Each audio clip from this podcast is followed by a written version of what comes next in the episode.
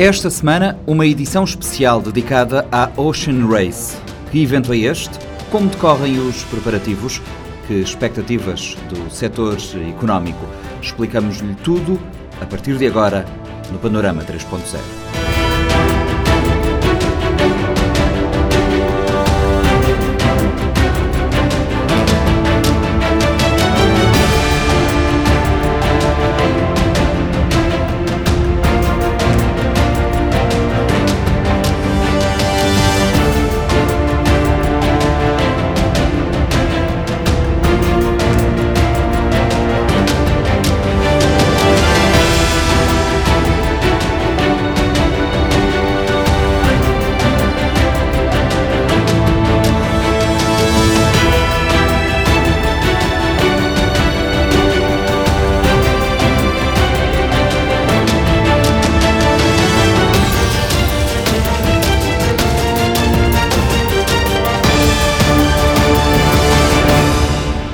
regata Ocean Race é uma das mais radicais do mundo, tendo já visitado diversas cidades em todos os continentes. Este ano chega pela primeira vez ao Mindelo. Lourdes Fortes. Nascida em 1973, a Ocean Race começa a 15 de janeiro. O circuito mundial está dividido em nove etapas. Cerca de 32 milhas náuticas serão percorridas, com partida em Alicante, Espanha, e meta em Génova, Itália, através dos oceanos Atlântico, Índico e Pacífico, bem como inóspitas profundezas congeladas do Oceano Antártico. Realizada a cada três anos, a regata de 2022-2023 terá velejadores a competirem na classe IMOCA 60 ou na classe VO 60 65, ambas capazes de atingir altas velocidades, dependendo das condições do tempo, pode cobrir 600 milhas náuticas ou mais em 24 horas. Cerca de 2 mil velejadores participaram na Ocean Race ao longo dos anos. Em Génova, durante os dias da grande final, também será realizada a Regata das Lendas, apontada pela organização como um desafio entre aqueles que escreveram a história da competição. Para além da vertente desportiva, é importante o impacto económico do evento nas cidades sede. Na última edição, a Vila criada em Alicante, totalizou 345.602 visitantes, gerando um impacto económico de cerca de 62 milhões de euros e 1.700 postos de trabalho com a duração de um ano. Convém realçar que habitualmente as cidades pagam uma FII para acolher a corrida oceânica. O nível do chamado apoio financeiro varia dependendo de vários fatores, como a dimensão e os recursos da cidade anfitriã, as infraestruturas necessárias para acolher o evento e o impacto esperado esperado. Nove cidades em diferentes países serão visitadas pela Ocean Race, durante um período de aproximadamente seis meses. A primeira etapa começa em Alicante, no próximo dia 15 com destino a Mindelo. A primeira etapa é um sprint de 1.900 milhas náuticas de Alicante a Cabo Verde. Estima-se que a etapa leva de 3 a 4 dias para ser concluída. É a primeira vez que a regata para no arquipélago, embora historicamente a frota tenha passado pelas águas do país quando se dirigia para sul, descendo o Atlântico. A segunda etapa da regata terá início no dia 25 de janeiro, voltada para navegação em mar aberto. A rota leva a frota para sul, saindo de Cabo Verde, atravessando o Equador, perto da costa do Brasil, descendo a costa da América do Sul e depois entrando na cidade do Cabo, no extremo sul da África do Sul. A perna 3 da regata liga a cidade do Cabo a Itajaí, cruzando a extensão de oceano aberto mais selvagem e remota do mundo. No caminho, as tripulações passarão ao sul dos três grandes cabos do mundo, uma etapa que deverá durar cerca de 34 dias. A perna 4 marca o retorno da frota ao hemisfério norte com uma passagem de 5.500 milhas náuticas de Itajaí a Newport, Rhode Island, na na costa leste dos Estados Unidos, a etapa 5 vê a frota regressar à Europa ao redor do topo das Ilhas Britânicas e segunda maior cidade da Dinamarca, Uberhus. A sexta e penúltima perna leva a frota numa corrida de três dias de 800 milhas náuticas de Uberhus a Haia, na Holanda. No final, uma complexa etapa de 10 dias levará a frota de Haia pelas movimentadas rotas do Canal da Mancha através da Baía da Biscaia, norte da Espanha, costa portuguesa e Mediterrâneo até a linha de chegada em Génova, Itália. Os trabalhos de montagem da Ocean Race Village no espaço da Enapor, no Porto Grande, para acolher a passagem da regata por São Vicente, decorrem a bom ritmo. É uma garantia deixada por Ivan Santos, que é o responsável pela coordenação logística do evento. A organização espera receber entre 5 a 6 mil visitantes por dia Ivan Santos destaca a dinâmica económica e a notoriedade que Cabo Verde deverá ganhar a nível internacional tendo em conta a presença de vários órgãos de comunicação social. A nível do turismo está prevista a chegada de dois cruzeiros com mais de 3 mil turistas a bordo. O orçamento total do evento é de 1,6 milhões de euros. Entrevista de Fredson Rocha. Ivan Santos, eh, qual a importância da regata para a visibilidade e notoriedade internacional de Cabo Verde eh, e também do ponto de vista económico local? Eu acho que, que nós poderemos uh, situá-lo, eu diria, em dois, em dois grandes marcos. Talvez, talvez outro grande marco, mas dois grandes marcos importantes. Uh, primeiro, a nível do, do, do, do, do turismo. Uh, irá, uh, apesar de que nós, por exemplo, passamos, passamos os dois anos da pandemia, depois agora com a situação, com a situação da guerra, estamos ainda a dar os primeiros passos na retoma, creio que estamos no bom caminho e isso poderá alavancar. Acho Está prevista a chegada de uh, pelo menos eh, dois, dois cruzeiros, dois, não é? Cruzeiros, Com mais de 3 mil uh, turistas nesse, nesse período. Nesse período, um chega no dia 22, se não estou em erro, e outro no dia 23. Uh, e, e, vão, e vão alternar, porque pronto, infelizmente não cabem os dois no, no, no Porto Grande, por causa, de no, por causa que um deles, um deles era para atracar no local onde vão estar os veleiros então um vai para Santo Antão, depois eles alternam, o outro vai para Santo Antão, o outro vem para, para Mindelo. Mas isso poderá ser um alavancar, poderá ser um sinal para alavancar o turismo e dar visibilidade. Uh, a presença da comunicação, inter, da comunicação social internacional, uh, uh, cadeias como a Eurosport, a CNN, que, pronto, já esteve cá, mas já esteve cá em outros moldes também para cobrir, inclusive, uma, um, Carnaval, se não estou em erro. Uh, acredito que isso poderá, de certa forma, alavancar e, e, e, e poderemos dar, podemos pensar e sonhar a dar outros passos com, com, com, esse, com este evento. Uh, mesmo que seja pensado de uma forma, ah, um evento Ocean Race não irá alavancar uh, não irá despertar o turismo em Cabo Verde. Não, não é, não é esse o, o, o propósito. Mas, de certa forma, irá contribuir. O político irá contribuir porque é mais um produto que nós podemos oferecer e isso nos leva ao segundo, ao segundo marco, que é posicionar Cabo Verde, um país no, no, no, no meio, no meio do Oceano Atlântico, com, com as nossas uh, uh, uh, histórias, uh, com a nossa posição geoestratégica, etc., que ao longo da nossa história tiramos, tiramos proveito disso, de certa forma, e tirar proveito disso enquanto uh, acenar ao mundo de que Cabo Verde está a preparar em termos logísticos para receber um evento como o Ocean Race e dar resposta a, a, às demandas e às exigências da organização é receber uma prova como a Ocean Race, que é considerada, uh, digamos assim, a Fórmula 1 dos mares, é assinar, né, é, é a bandeira e dizer ao mundo, olha, nós também podemos receber a Ocean Race, mas também poderemos receber,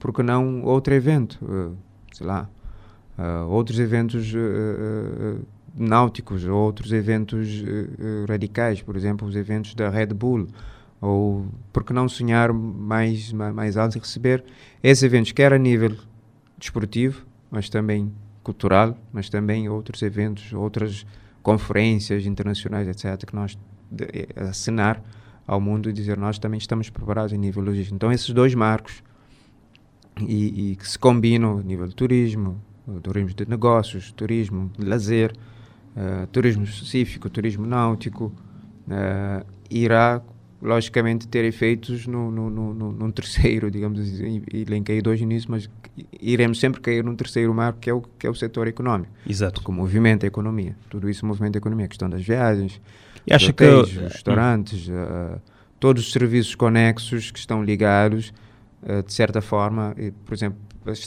para, para, para a montagem, por exemplo, da, da, da Village, a empresa que está, que, está, que está responsável pela montagem de toda a Village, Uh, essa empresa teve que subcontratar outros serviços. Então, não só essa empresa está diretamente ligada e a criar postos de trabalho diretamente para si, mas também diretamente para outros serviços conexos. E, e a empresa de montagem, a empresa de produção de eventos, uh, a Enapor também com, com, com a envolvência dos, dos, seus colaboradores e de outros serviços conexos também que eles tiveram também que subcontratar também para, para, para prestar serviço uh, uh, durante esses dias para o Ocean Race. Então, tudo isso gera uh, a economia, gera emprego, mesmo que temporário, mas gera, gera de certa forma algum emprego. Então isso traz, traz, traz benefícios para a nossa economia, que é o que nós queremos. Uhum. Uh, estarmos também movimentados, estarmos também na linha da frente. Ivan, referiste aqui sobre Uh, o facto de, naqueles dias, uh, São Vicente e Cabo Verde, uh, que vai estar não é, no topo do mundo do ponto de vista desta modalidade desportiva, vamos ter aqui vários órgãos de comunicação social e internacional, mas há uma questão no Porto Grande também que não sei se pode ser um risco, o mau cheiro que se faz sentir ali. como é que estão a pensar lidar com isto? Sim, sim, já, já, já, já se falou inclusive algumas vezes sobre isso. Uh, o, o, recinto que irá receber a, a Village e, e, e, os visitantes também poderão, poderão visitar e, e, desfrutar de todos os eventos que irão decorrer durante esses dias. Uh, será na entrada norte. Não estou a, a, aqui a querer dizer também porque nós vamos mudar a entrada, o cheiro resolve-se. O cheiro irá continuar lá, mesmo se nós mudamos a entrada para onde é que quer que seja. Uh, isso, mas para dizer que pensamos nessa alternativa, não, não é uma alternativa, é uma, é uma solução direta. Já tínhamos pensado, junto, junto da Enapor, que a entrada uh, dos visitantes nesses dias será para a entrada norte, até para não chocarmos também com o movimento, com, com o movimento operacional diário comum da, da, da Enapor, por uma questão também, primeiro, de, de segurança e porque nem todas as pessoas estão também autorizadas a entrar na Enapor, claro, é óbvio, uh, mas também para delimitar uma zona, uma área que é a área operacional e a área de, de lazer, digamos assim, durante os cinco dias.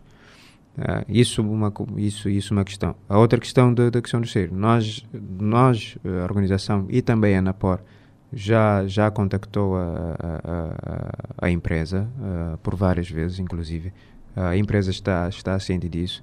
Uh, tem sido também muito, muito... Está ciente, está a agir ou como é que é? Está, está ciente. Estamos há poucos dias, não é? Isso, isso, que, eu, isso que eu ia dizer na, na, na sequência. Está ciente e está sendo também muito aberta e, e também uh, preocupar nesse sentido porque é o nome da empresa também que está, que está em jogo. Acredito que eles vão envidar todos os esforços para que, pelo menos, minimizar uh, a questão do cheio.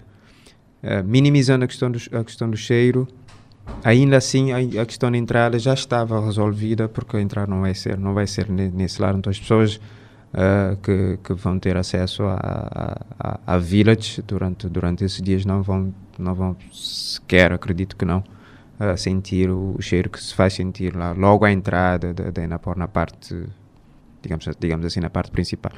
Mas pronto a Enapor também junto da empresa, já, já estão a, a, a tentar colmatar essa, essa questão. Acredito que pronto, nos próximos dias irão, irão pensar numa solução. Uh, não queria aqui avançar em alguma questão técnica, porque acredito que para, para a resolução do, do, do mancheiro implica alguma questão mais técnico-logística que eles precisarão uh, levar a cabo. Quanto é que Cabo Verde teve que pagar para ter pela primeira vez uh, uma escala da maior regata que se realiza a nível mundial? O orçamento da organização do evento é de 1,6 milhões de euros, financiados neste molde. Uh, uma parte através do Banco Mundial, através do pacote Economia Azul e Turismo Resiliente, no valor de 800 mil dólares americanos, que é o, os tais, que são os, os tais 80 mil, 80 mil contos. Uh, depois tivemos o investimento da Enapor, no valor também de 700 mil euros. Uh, eh, 700 mil euros e contando, como os ingleses dizem, and counting, porque 700 mil euros, que são à volta de 70, 70 mil contos, são porque, eu, eu, como eu estava a dizer, a Enapor tem, tem valores que são mensuráveis e valores que por agora, acredito que a Enapor poderá fazer também essa, essa, essa medição posteriormente, por agora não são mensuráveis, que é a questão de libertação, por exemplo, de toda a área dos contentores para o evento. Eles estão, de certa forma, a perder, digamos, entre aspas, a perder dinheiro. Então é um, é um investimento também, de certa forma. De certa forma, é um investimento. Uh, o cais, os três cais, eu não diria um, mas três cais que um, onde vai ficar onde vão ficar os pontões para receber os veleiros e os outros dois à frente também vão deixar de receber embarcações também para estar dedicada à, à, Ocean Race. Então, isso também, de certa forma, é um investimento. Uh, pronto, e, e, acho que podemos, poderemos dividir assim. O restante, o restante do, do vem do tesouro, né? do tesouro, tesouro de Cabo Verde, uh, no valor de 20 milhões de escudos, agora sim, uh, inscrito no orçamento. Vem já inscrito no orçamento, através do projeto Ocean Race, Uh, e foi, nesse, foi nesses 20 milhões de, de escudos que, que, se pagou também o, esse tal FII que eu estava que eu estava a referir agora, porque vem escrito nessa rúbrica, mas também a rúbrica vem dos, dos dois, dos dois uh, fundos do ambiente e, e, e do turismo. Uhum. Pronto, de uma forma, de uma forma geral, acho que isso é a questão dos orçamentos. Ivan, no início uh, foi uh, em uh, janeiro de 2022 que foi apresentado aqui em São Vicente um projeto, falo da edificação da Ocean Race Village, que estava previsto inicialmente para a Matiota, uh, seria uma oportunidade de Cabo Verde ficar com algo físico desta regata e também possibilidade de ter estrutura para futuramente uh, acolher outros. Uh, outros eventos uhum. do género. portanto, agora Cabo Verde não vai ficar com nada físico, porque a estrutura que está a ser montada depois. Vai ficar com os pontões. Os pontões. mas este projeto da Matiota é para avançar ou... Não, é para, é para avançar. Ou como, como é que vai ser uh, é para agora em diante? É para avançar. Eu, eu posso lhe passar informações generalizadas, porque também não sou a pessoa uhum. in, indicada para, para, para falar desse, desse, desse tópico. Informações generalizadas. É, esse projeto é para, é para avançar, pelo menos, pelo menos não por agora, mas é, é, um, é, um, é um projeto uh, ambicioso. E acho que esse também foi um dos motivos que se, se optou por não se avançar agora porque era, era ambicioso e poderia-se correr o risco de não cumprirmos o prazo, o prazo porque demand, e, e demandaria um investimento enorme. Uh, porque a zona da Machota, como, como todos sabem, uh, precisaria de uma, de uma requalificação uh, geral, não só para receber a village, mas uma requalificação urbana, que seria uma zona também de passeio, uma zona de, de, de, de lazer para, para, para os locais. Para Sim, os o projeto que foi apresentado é mais vasto. Sim, para os medellíns também poder, pudesse, poderem aproveitar esse, toda, essa, toda essa extensão dessa área, dessa área da Matiota. Então demandaria um investimento de requalificação urbana que envolveria não só o Estado, mas também uh, a Câmara e outras, e, outras, e outras entidades. Primeiro. Depois demandaria uh, uh, um investimento uh, marítimo que de, de logística de quebra-mar, porque, perdão, porque essa área as águas são, são, um pouco, são um pouco agitadas para receber os barcos para estarem em águas mais, mais calmas. Teria-se que se fazer um, um quebra-mar eu não sou não sou o especialista, mas pronto, um quebra-mar talvez entre entre o Ilhéu dos Pássaros e a entrada da, da, da, da, lajinha para, para amenizar um pouco a, a vaga da, da, das, das ondulações. Então, tudo isto é um investimento que, se formos pôr num, num, num plano, numa planilha de Excel, seriam números... Um ano era insuficiente? Era, era acredito, acredito que sim, era, era insuficiente. Mas é para avançar? Para é para avançar. Uh, como, eu, como eu disse, um pouco a brincar, mas um pouco a sério também, os pontões já temos. Os pontões foram adquiridos pelo, pelo, pelo Enapor e para, assim, para já pensando numa, na, na, na, na fase eh, de, de, de, avançar com, com, com o projeto da Matiota e poder envolver outros parceiros, porque teríamos que ir buscar uh, parceiros, uh, os nossos parceiros, que, que, parceiros internacionais residentes em Cabo Verde, como, como as Nações Unidas, o FMI, o Banco Mundial, etc. Os parceiros que têm tido, que têm vindo a apoiar Cabo Verde em vários âmbitos, para lhes apresentar um, um projeto mais, mais, mais, mais conciso, uh, a longo prazo, para eles também uh, poderem, poderem uh, sentirem, digamos, mais, mais, mais atraídos e, e, e, e, acreditarem mais, mais nesse, no, no, no projeto que possa trazer também, que podemos um projeto que nós possamos convencê-los de que o investimento que eles, que eles eh, irão fazer nesse projeto irá trazer ganhos para o país, para a cidade, sim, certamente, mas também para, para, para o país. Então, é, é, é, nesse sentido que, que, que acredito que o, o, projeto vai, vai, vai, avançar. Uh, eu não diria para breve, porque é um projeto que, como eu disse, demanda aqui uma, uma uma engenharia logística, financeira, administrativa, diplomática até, porque temos que envolver e, e, e entidades internacionais para que o projeto possa avançar e podemos, possamos ter uma, uma, um, um, conteúdo mais consistente para apresentar e, e avançar. Uhum. Uh, Ocean Race normalmente acontece de dois em dois, de dois em dois anos, já teve edições de quatro em quatro anos Uh, não queria aqui arriscar, mas se acontecer, se acontecer de 4 em 4 anos, acredito que a próxima poderá, poderá acontecer já, já no espaço, mas sem, sem, sem promessa. E os agentes económicos em São Vicente estão expectantes quanto à chegada da Ocean Race à ilha. Esperam que o evento contribua para dinamizar a economia local antes, durante e depois da passagem e paragem da regata. Fredson Rocha. Hotelaria, restauração e transportes são alguns dos setores que devem beneficiar com a passagem da 14ª edição da Ocean Race por São Vicente entre 20 e 25 deste mês. É pelo menos o que esperam os profissionais dos vários ramos da economia ouvidos pelo Panorama 3.0. O Hotel Dom Paco começa a receber elementos da equipe internacional da organização da regata e jornalistas que vêm fazer a cobertura a partir do dia 15. Edir Neves, chefe chefe de recepção da unidade hoteleira, explica que só foi possível disponibilizar cerca de 20 quartos, apesar da procura ser muito maior. Em princípio, note, ele é algo que, grande, algo que não se vê que deve ser vantajoso para o hotel e já não tem um, um grupo bem, de, tipo um grupo de reservas para, para estes dias. Por exemplo, não começa a partir de 15 de janeiro já tem um grupo assim que começa a bem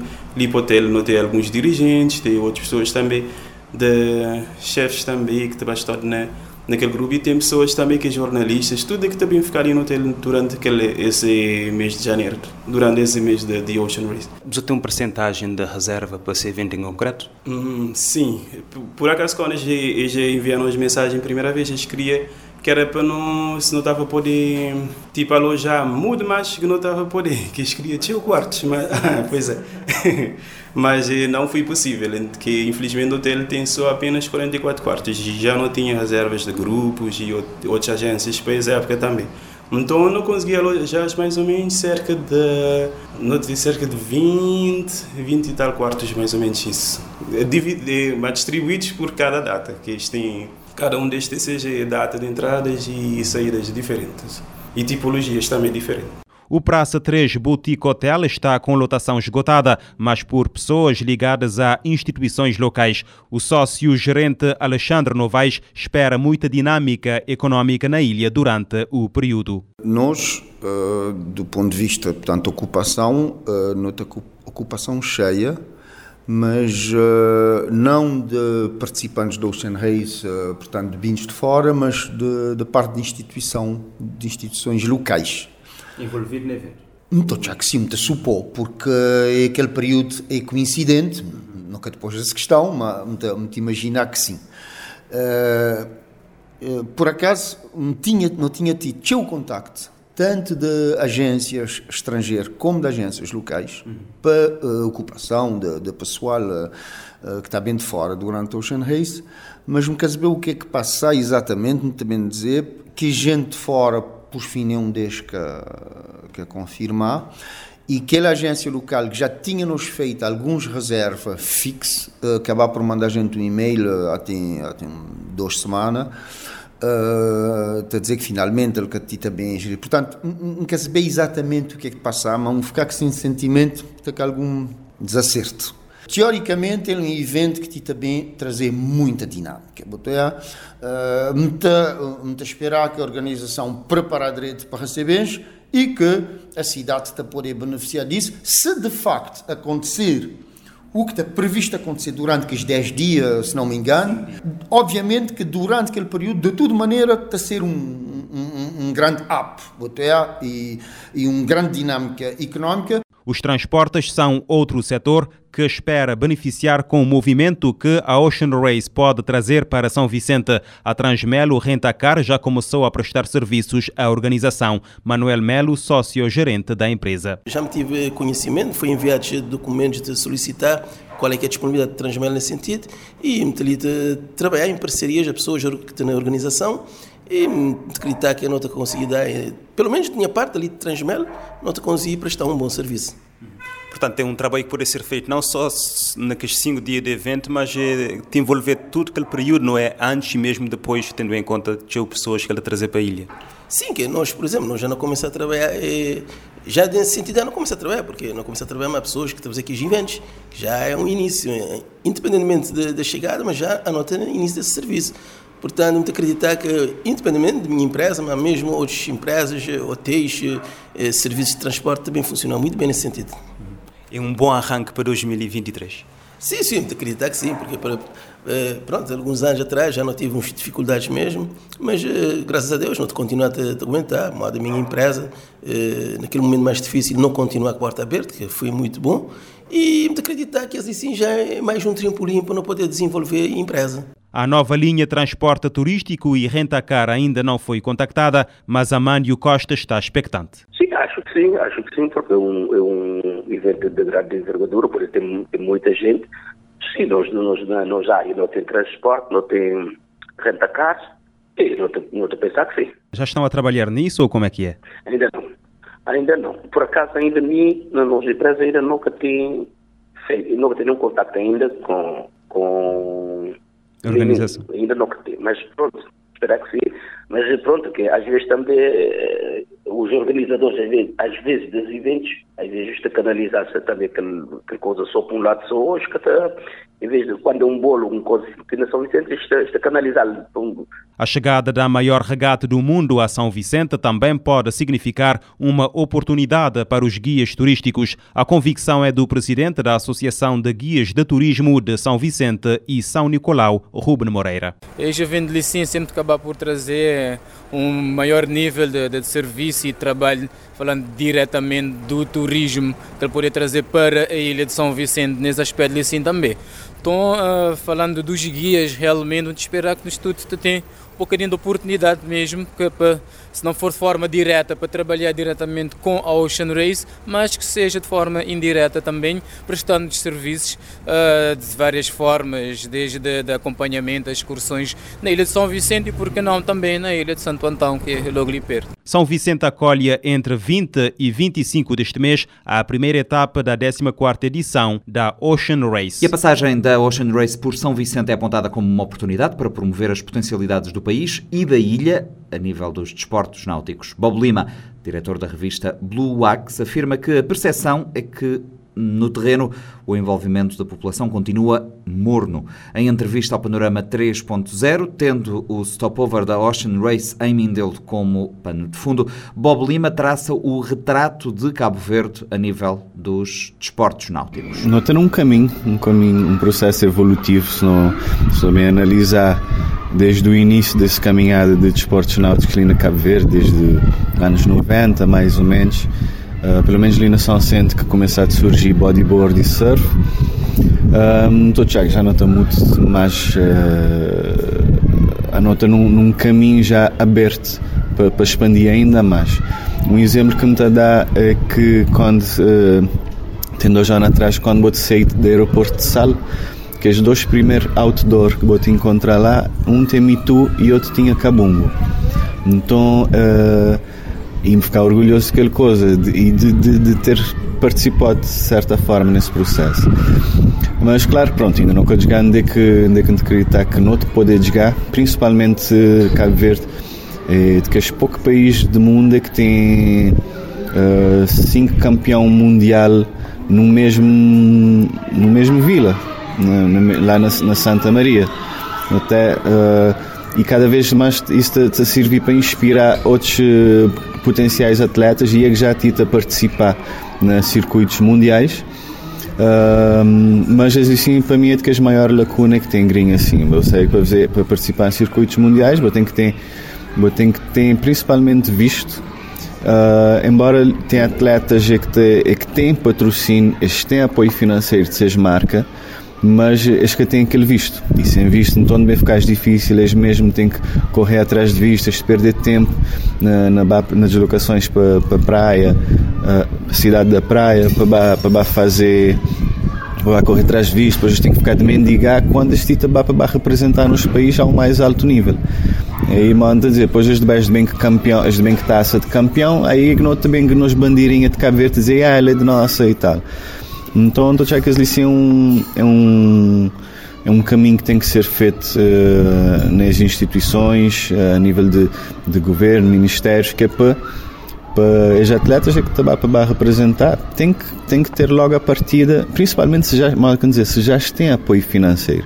Os atletas, me saber de alguns, é que a ti te apoio financeiro de Estado. Este é visto é mobilidade de deslocação de um país para aquele outro. Eu sinto já que ao mais, a, a, ao mais alto nível é, é maior a lacuna que não tem também, mas uh, internamente, que te falta mais alguma assertividade em relação a eventos.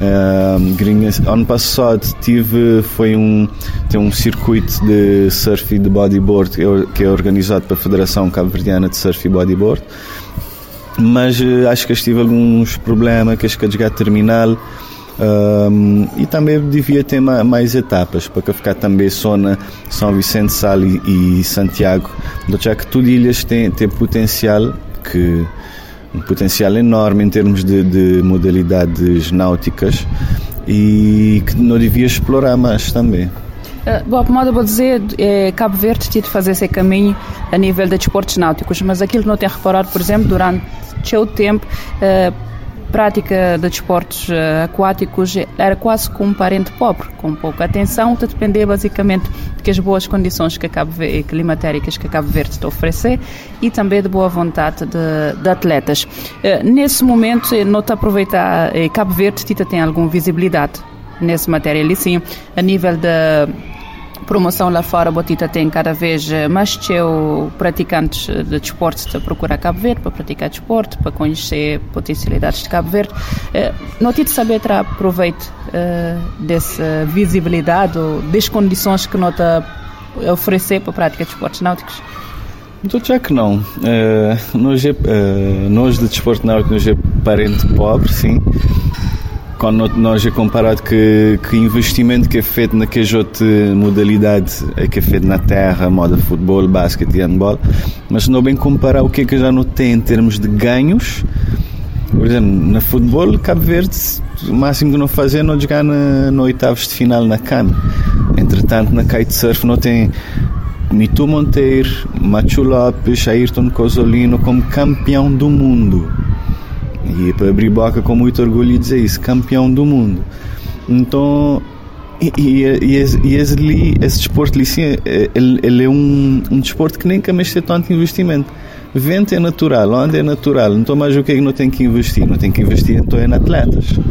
E, e condições que é para, que é para, que é atletas poder treinar, moda que eu estava a dizer. Uh, mas uh, parece que sim, ainda tem um certo estigma em relação a, a investimento para, para associações e federação de, de surf, mas no entanto, ou seja, aquele, aquele investimento nem, nem ele é quase irrisório quando comparado o que é que o que é que o que é que a outra modalidade tem. Eh, Cabo Verde oferece um leque de desportos, de oportunidades e de, de desafios a nível de desportos aquáticos. Botem kitesurf, botem mergulho, botem vela. E agora, por exemplo, não tive bem a receber aquela regata do Ocean Race. Depois de ter passado ali, botei aquela regata que passa ali tudo que é Arco Mais. Não recebendo passado de Globo Carronte. Uh, este, esse procura de Cabo Verde, na hora de passagem desta regata, é de chamar também, de certa forma, a atenção das autoridades para prestar atenção naquilo que não podem fazer e de Cabo Verde posicionar como um destino nesse setor? Sim, claramente. Já a moda, os exemplos que vou dar, exemplos que cada vez mais eh, Cabo, Cabo Verde está num ponto estratégico no mundo. Então, a hora que a gente quer atravessar vai de um lado para aquele outro ou de cima para baixo, supostamente não devia ter que passar na Cabo Verde. E cada vez mais também tem uh, mais etapas de Malvas de Arc Mais, Globo 40 um, e agora ali Ocean Race, que em princípio é, é, é expoente máximo de de, de, de vela em termos de, de, de desporto de náutico. Mas entretanto também me senti que, nunca, pelo menos São Vicente, nunca tita terá o devido proveito que não tem. Aliás, nem, proveito, nunca tita divulgar uh, a altura de um evento desse ali. Mas ainda nunca tem noção e mas não sei o que, é que, o que é que te passa, mas me a que não devia estar no outro nível, porque anota cerca de 19 dias de, de, de chegada do evento e e me estava de esperar mais né, numa altura desse sim, sinceramente. Por exemplo, que aquela regata tem passado cinco dias na São Vicente, é cinco dias, por exemplo, que podia ser preenchido com uma amostra daquilo que Cabo Verde poderia oferecer por, a nível de, de desportos náuticos. Sim, não tenho conhecimento que este também, dentro daquele summit que eles também fazem, este também uh, divulgar alguns uh, uh, empreendedores dentro da economia azul, mas sim, acho que, por exemplo, uma das coisas que não podia fazer, que eles podiam fazer, é fazer um histórico de, de, de, de desportos náuticos, passando principalmente para kitesurf, que, é, que já leva o nome de Cabo Verde na, na primeiro lugar de pódio mundial, né? Uh, entre outras atividades também. Muito curioso porque lá, é isso que não dizer, ainda que te divulgado o que é que, o que, é que este também fazer, o que é que, o que, é que a cidade pode ganhar uh, com, que seja estadia ali. Uh, estava a esperar o IAI, uh, mais cartazes na rua, mais gente a saber, porque ainda pouca gente sabe o que é que que, que, que notadamente tem. Modo que dizer, a Ocean Race é uma etapa de Fórmula 1 nos mares ali na Cabo Verde. E mim por acaso me tem uns semanas atrás, me já tive a pesquisar, me o vídeo, já me entender uh, melhor o que é que ele é, mas não tem, não tem noção que é, pá, pouca gente sabe o que é que ele é. Pá, é para quem que saber, para quem já ouviu falar no Ocean Race, se me perguntar-lhe o que é que te consiste concretamente, não estou já a poder ter, poder ficar um bocadinho difícil a responder. Uh, olhando especificamente para São Vicente, nesse caso ali, porque é ali que a regata também para a nível de praticantes de modalidade, associações, vou sentir que você tem de ser envolvido de forma a promover uh, junto, quer dizer, já vou dizer que movimento de quase nulo, mas ainda há tempo de fazer qualquer coisa de maneira a envolver atletas uh, dentro do Ocean Race de forma que esta conseguir ter uma maior promoção de seja atividade. Mais vale tarde do que nunca, né? Estou já que sim, ainda não há tempo, dizer, não te falta 19 dias, mas se para já passar uma oportunidade desde ali em branco, nunca saber se a iniciativa tem que partir não quer dizer atletas, mas às vezes associação ou um grupo de atletas. Embora a associação de, de, de surf e bodyboard são sendo gringa assim tão, tão inativo, mas eu quer dizer, nunca saber o que é que tinha bem passar, nunca saber nem na quem a gente pode chegar que é para, que é para tentar, que é para tentar algum contacto e espiar de, de forma que a gente poder uh, beber, entre aspas, mais de, de o que é que é o jornalista trazer porque é uma das coisas que me estava a gostar de olhar, visto que nós, também tem grandes uh, barcos à vela ali e tal, mas, por exemplo, não podia começar um, movimento de, de reparação de, de, de, desses barcos. Até é uma coisa que me estava a gostar de olhar, porque assim pode ser uma forma de, de, de algumas pessoas uh, ganhar, de ganhar algum rendimento com isso. E ele não, não tem conhecimento de custos desde, desde, desde barcos licenças não é pouco, mas é, é mal que a dizer. É uma das coisas que podia ser feito, entre tantas outras também. Pessoas que podem bem é que trazer uh, material para, para revender, pessoas uh, podem trazer equipamentos para seus, para seus barcos, até, mas uh, nunca tem nenhuma movimentação à volta disso. Né?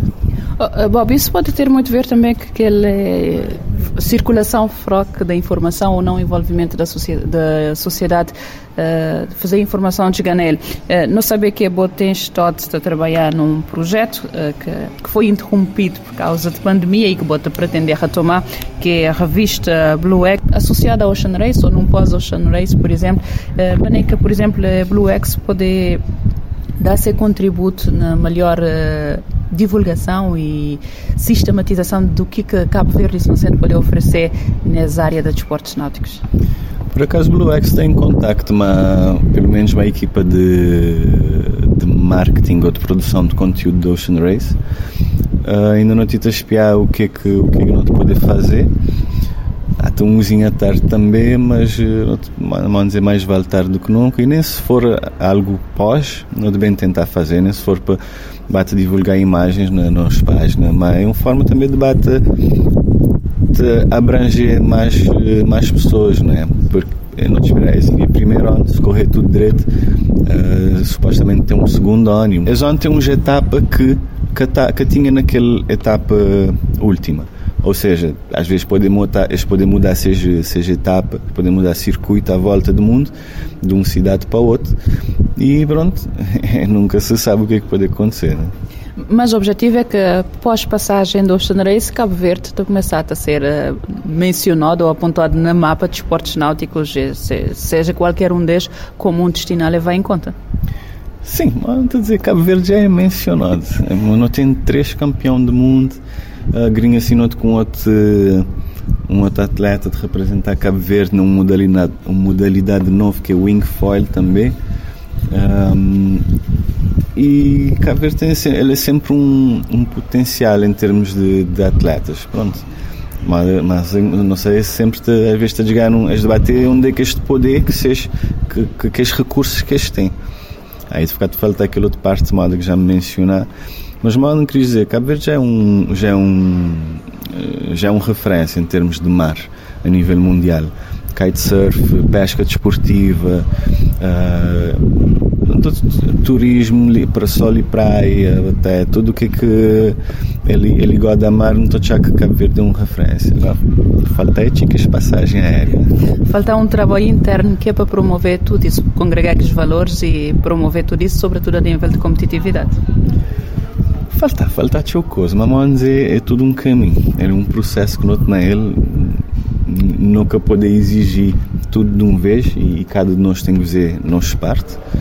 E mas já nota num, hoje estamos melhor do que notava ontem. E os oceanos são, obviamente, parte integrante da Ocean Race, apesar da competição durar uh, meio ano, com escalas eh, em diferentes países e continentes, envolvendo centenas de funcionários e milhões de visitantes em uh, todo o mundo, a organização garante que está a trabalhar para diminuir a pegada ambiental do evento, tornando-a mínima. Lourdes. A Ocean Race é um evento voltado para a sustentabilidade, uma preocupação antiga que ganhou maior destaque, sobretudo para a questão da preservação dos oceanos. A Fórmula 1 dos Mares, como também é conhecida, tem como grande objetivo tornar a corrida 2022-2023 positiva para o clima, nomeadamente através da redução das emissões de gases de efeito estufa. A organização aponta para uma redução em até 75% em comparação com a última edição, aqui que entram também a Ocean Race Space Summit, espaços criados para a apresentação de laboratórios de ação inovadores, nos quais os participantes se dividem em grupos para analisar questões relacionadas à saúde dos oceanos. Noutra frente, a regata medirá a poluição por microplásticos, reunirá informações sobre o impacto das mudanças climáticas no oceano e deve reunir dados para melhorar a previsão do tempo global. Ocean Race no Mindelo a partir do dia 20. Música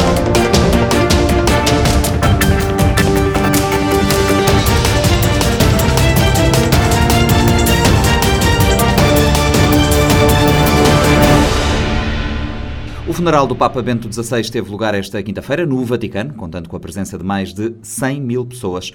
A cerimónia foi eh, celebrada pelo atual sumo pontífice eh, Francisco, algo que acontece muito poucas vezes na história da Igreja. Há 600 anos que um Papa não presidia ao funeral do seu antecessor. Aura Miguel é jornalista, especialista em Vaticano. Conhecia bem Bento XVI e conversou com a RFI sobre alguns episódios que vivenciou ao lado do Papa Emérito. Explica também como correu esta última despedida no Vaticano. Conteúdo licenciado para a Rádio Morabeza. Tem sido muito interessante acompanhar este fluxo ininterrupto de pessoas que têm prestado uma última homenagem ao Papa Emérito, que se vem despedir de Bento XVI e é mesmo surpreendente porque inicialmente as previsões apontavam para cerca de 30 a 35 mil pessoas por dia, que já era um número considerável, e logo no primeiro dia, logo na segunda-feira, à hora do almoço já tinham registado as forças assim, de segurança que tomam conta, enfim, da segurança desta Praça de São Pedro e da Basílica, até a hora do almoço havia 40 mil e ao fim do dia 65 mil. O número 60 mil estava previsto para as exéquias, para o dia do funeral. Vamos ver qual é o número de fiéis que quiseram vir despedir-se e participar nestas exéquias, mas provavelmente muito, muitíssimo superior há aqui uma grande movimentação desde a morte do Papa Emérito, sobretudo a partir de segunda-feira, justamente porque a Basílica de São Pedro está aberta para os fiéis poderem passar. Eu própria, eh, integrada num grupo de jornalistas com acreditação junto à Santa Sé, nós fomos por um atalho, literalmente, porque fomos acompanhados por responsáveis aqui da Santa Sé, para podermos também testemunhar dentro da Basílica como é que corriam as coisas e foi muito impressionante ver gente de todas as idades para se despedirem do Papa e isso é um, na minha leitura é que isso revela que havia uma imagem de pouca simpatia divulgada pelos média que está a ser contrariada pela realidade, porque este fluxo imenso de pessoas superou em muito as previsões. A Aura é jornalista, especialista no Vaticano e acompanhou alguns dos momentos mais importantes da Igreja dos últimos anos. Pergunto-lhe quais são as principais diferenças que pode apontar entre o velório agora de Bento XVI e do Papa João Paulo II. Sim, há vários aspectos diferentes. O primeiro é que o Papa João Paulo II morreu como Papa, não é? No ativo, enquanto o Papa Bento XVI morreu como emérito. Portanto, também é interessante, ainda falando dos restos mortais que estiveram expostos até este dia do funeral, não ter, ele está paramentado com a mitra, mas não ter nem o anel nem o pálio que são os sinais distintivos do papado. João Paulo II não. Quando morreu era Papa em exercício e isso foi muito diferente. Agora é a primeira vez, quase em 600 anos, que acontece exatamente que um Papa celebra uhum. o funeral de outro Papa creio que o grande fluxo de milhares e milhares de pessoas, eu acho quase um milhão, que vieram ao funeral de João Paulo II também tem a ver com o facto de ele ter sido um dos pontificados mais longos da história e, portanto, atravessar muitas gerações de católicos, não é? de fiéis e não católicos. Também aqui com o Papa Bento XVI também se verifica isso. As manifestações de pesar também não são provenientes só de católicos, são também de não católicos e de líderes, inclusivamente de outras religiões. Mas com João Paulo II verificou-se este impulso, quer dizer, um Papa grandioso, com imensas facetas no seu pontificado, o Papa dos jovens. Portanto, foi mesmo um impulso, acho mesmo afetivo que levou as pessoas literalmente a virem de avião expressamente para se despedir dele. Sei de casos que com Bento XVI também acontece isto, mas era de uma dimensão muito superior, portanto as filas eram muito maiores e muito mais compactas e era durante noite e dia permaneciam na fila até passar, eh, enfim,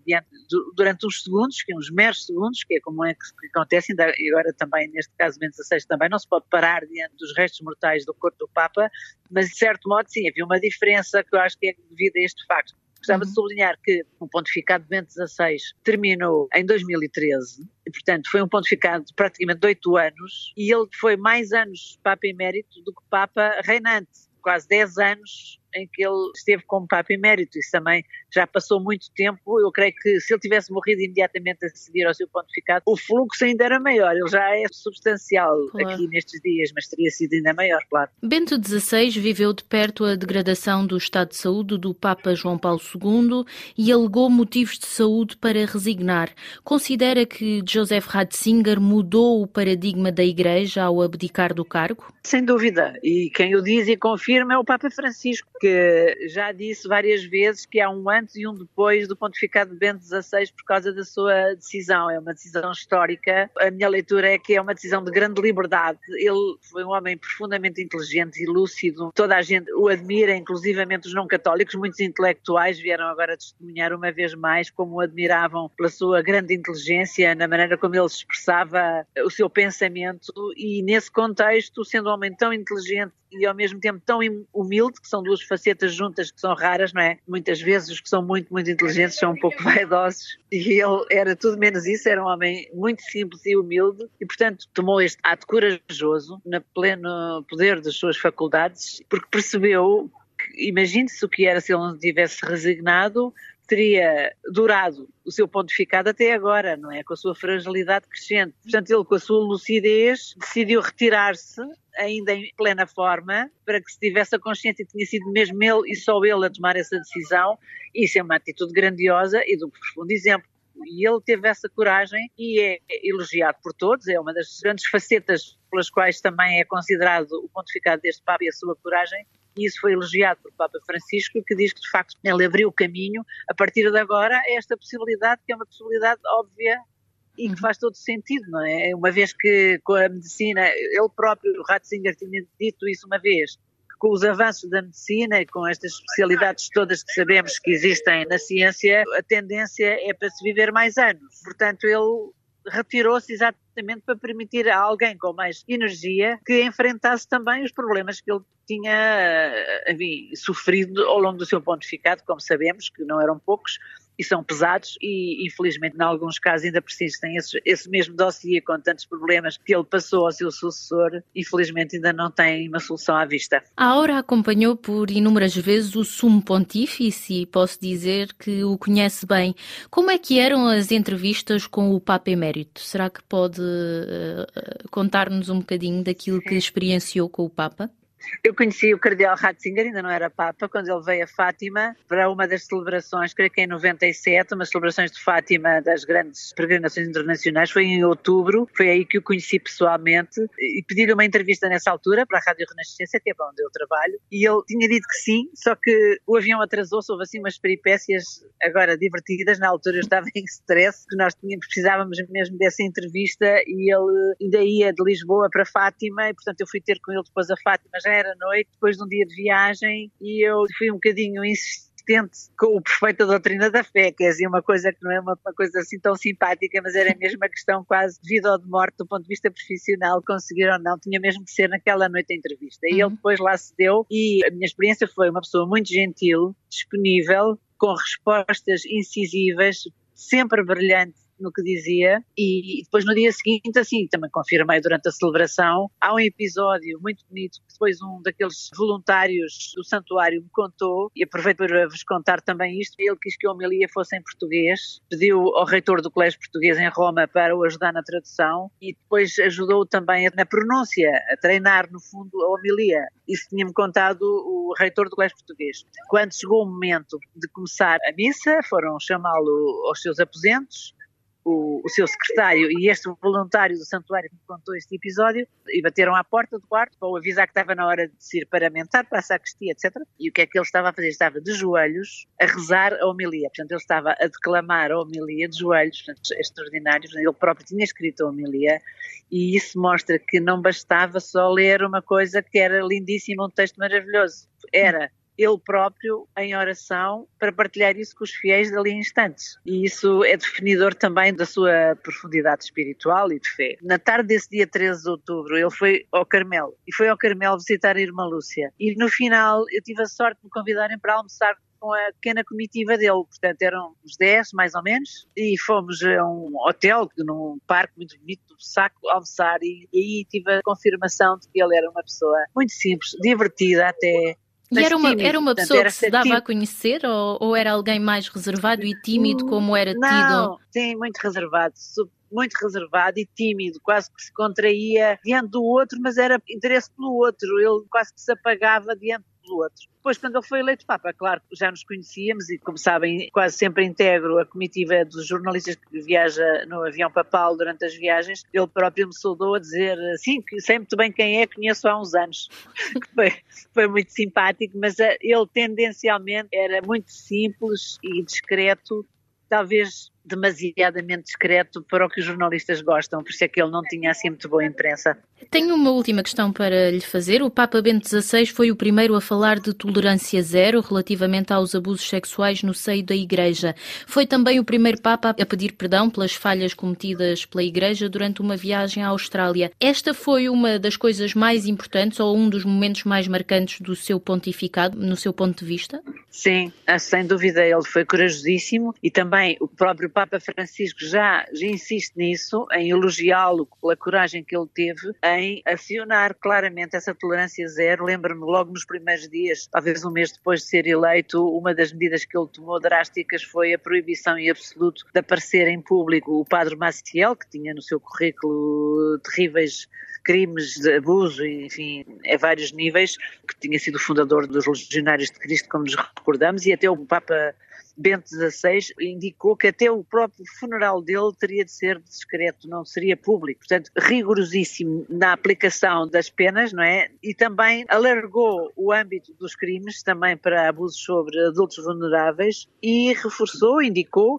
que é isso que está a tentar fazer até hoje, uma maior grelha de controle dos candidatos a sacerdotes, não é? Porque no fundo o problema começa logo nos seminários, a quem é que poderá ou não ter capacidades para entrar como seminarista e eventualmente vir a ser sacerdote. E isso é fundamental, foi também decretado pelo Papa Bento XVI. Só que a dimensão do problema é enorme e escandalosa, que lembramos naquela via sacra famosa na semana em que morreu o Papa João Paulo II e que foi, os textos das meditações foram escritas pelo cardeal Ratzinger, ele dizia isso a certa altura, não é? Numa das meditações, pedia desculpa pelo rosto tão feio e repugnante da própria igreja. Portanto, ele já sabia a dimensão dos pecados terríveis que se cometiam dentro de portas e esse pontificado, também uma parte do pontificado, sem dúvida, foi para reforçar as medidas para que nunca mais se repetisse. Foi sabido há poucas horas que a Alemanha mantém uma ação legal contra o Papa Bento XVI, acusando-o de encobrir descobrir o caso de um padre pedófilo alemão. Este processo continuará a decorrer num tribunal da Baviera, mesmo com a morte do Papa.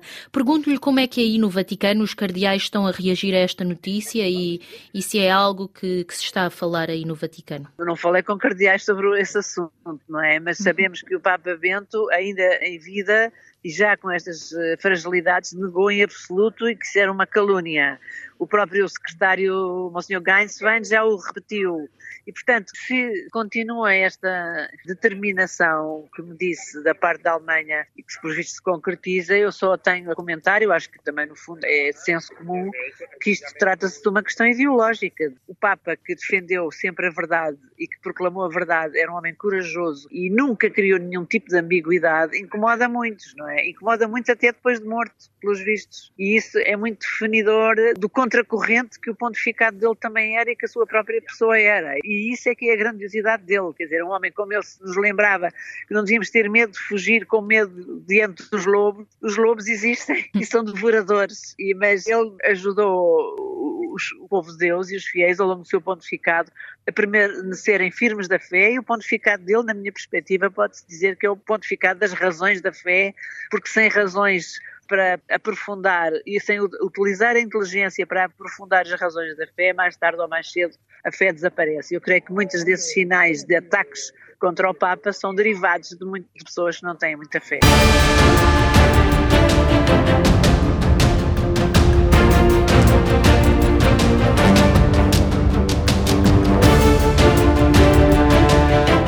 Panorama 3.0 é uma produção da Rádio Morabeza, disponível em diferentes horários e uh, frequências. Estamos também nas plataformas uh, digitais, uh, como o Spotify, Google Podcasts e outras.